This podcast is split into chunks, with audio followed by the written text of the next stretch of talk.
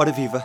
Este é o P24 e hoje, antes de tudo, falamos com Marco Lissi, ele que é autor do livro Eleições, Campanhas Eleitorais e Decisão de Voto em Portugal. Estamos na antecâmara do começo da campanha eleitoral e vamos perceber se hoje os eleitores portugueses já sabem que vão votar dia 6 de outubro ou se a decisão vai ser tomada daqui para a frente. Marco Lissi. Cada eleição é um caso é, específico, não é? Portanto, tem as suas particularidades.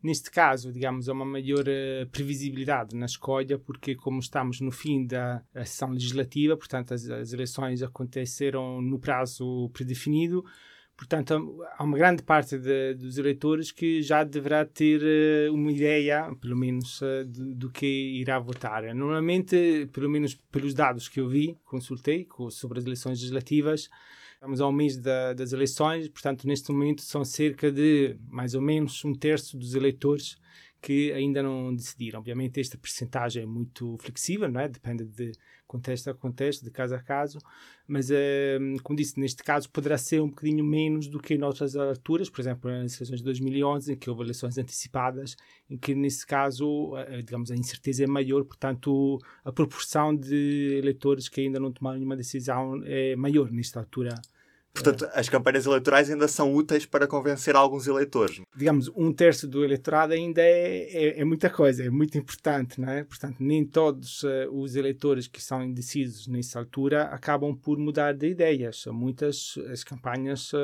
um dos efeitos importantes das campanhas é reforçar, consolidar as orientações, as predisposições políticas que os eleitores têm, não é?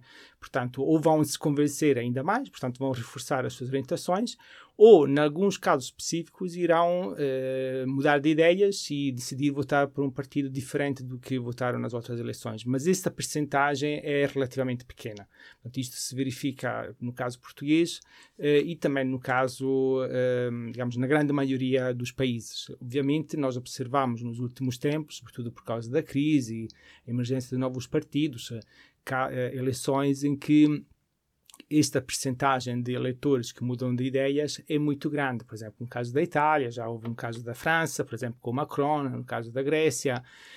Infelizmente, quer dizer, ah, claro, há os seus lados negativos, mas está-se a tornar um padrão cada vez uh, mais forte e mais visível na Europa. A ideia de que hum, as campanhas eleitorais podem, de facto, mudar. Uh, completamente o panorama político. No caso português não tem sido assim. E quem é que são os nossos indecisos? Ora bem, portanto, quando se fala muito das campanhas eleitorais, fala-se muitas vezes do vento político, não é? Portanto, do vento político que, digamos, sopra numa direção ou noutra.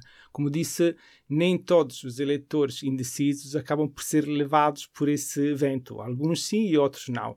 Os que acompanham, digamos, esta onda de mudança uh, são, sobretudo, aqueles mais, uh, digamos, com, com lealdades mais fracas, portanto, que não se identificam a nenhum partido em especial, ou, do ponto de vista ideológico, os mais indefinidos, portanto, não têm uma ideologia, digamos, de esquerda direta marcada ou uh, posicionam no centro, mas esse centro não quer dizer muita coisa, ou seja, não, não tem associado, digamos, uma ancoragem social muito forte.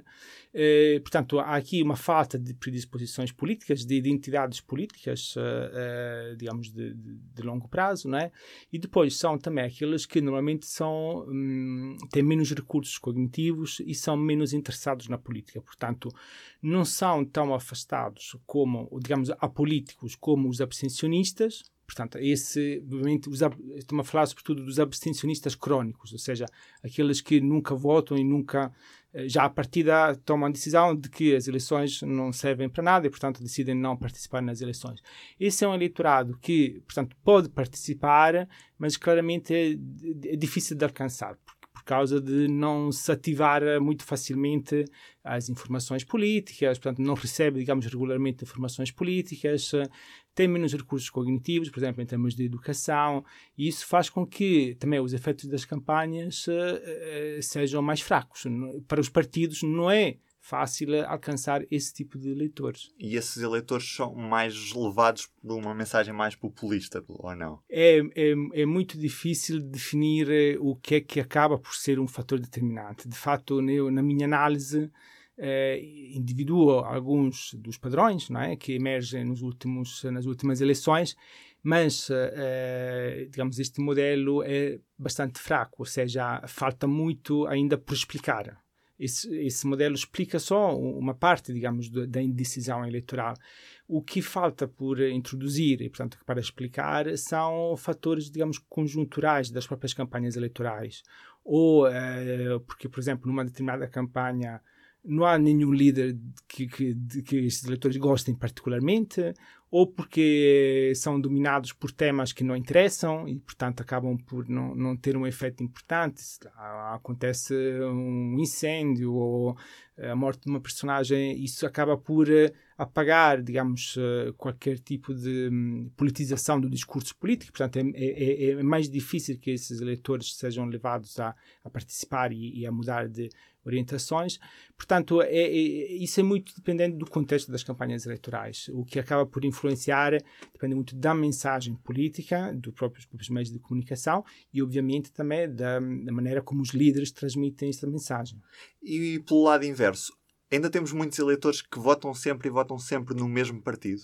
Ainda há, eh, nós, infelizmente, eh, há um padrão que se tem registrado na democracia portuguesa nos últimos anos, que é cada vez mais abstencionistas. Portanto, como disse, os eleitores indecisos são um eleitor intermédio entre os abstencionistas, aqueles que nunca participam ou não querem participar nunca nas eleições, e os eleitores que votam regularmente esta fatia de eleitores que participam é cada vez mais reduzida. Uh, uh, portanto, não sei se esta tendência se vai manter agora nas próximas eleições, mas de fato, no panorama uh, europeu, Portugal se aproxima mais às democracias da Europa de Leste do que as outras democracias a nível dos, de, de participação.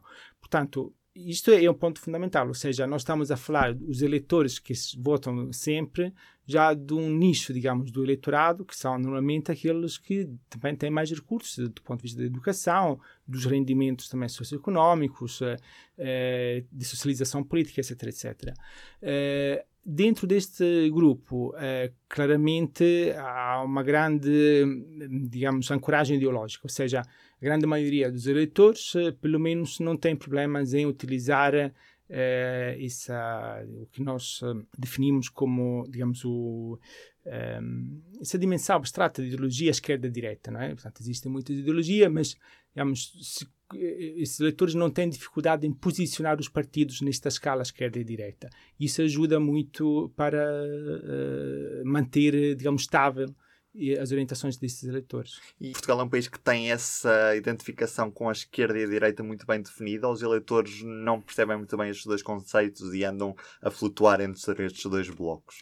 É, aqui nós temos vários estudos sobre, sobre este conceito e temos, eh, portanto, há, duas eh, questões, há dois resultados interessantes. O primeiro é que, de facto, o posicionamento dos eleitores pelo menos nos últimos 20 anos, desde que temos dados a nível eh, individual, eh, tem permanecido relativamente estável, ou seja, não tem havido grandes oscilações, ao contrário, por exemplo, do que outros países em que eh, mesmo em Espanha, com, sobretudo com a emergência de novos partidos, eh, as, as, orientações ideológicas têm, têm sofrido alterações.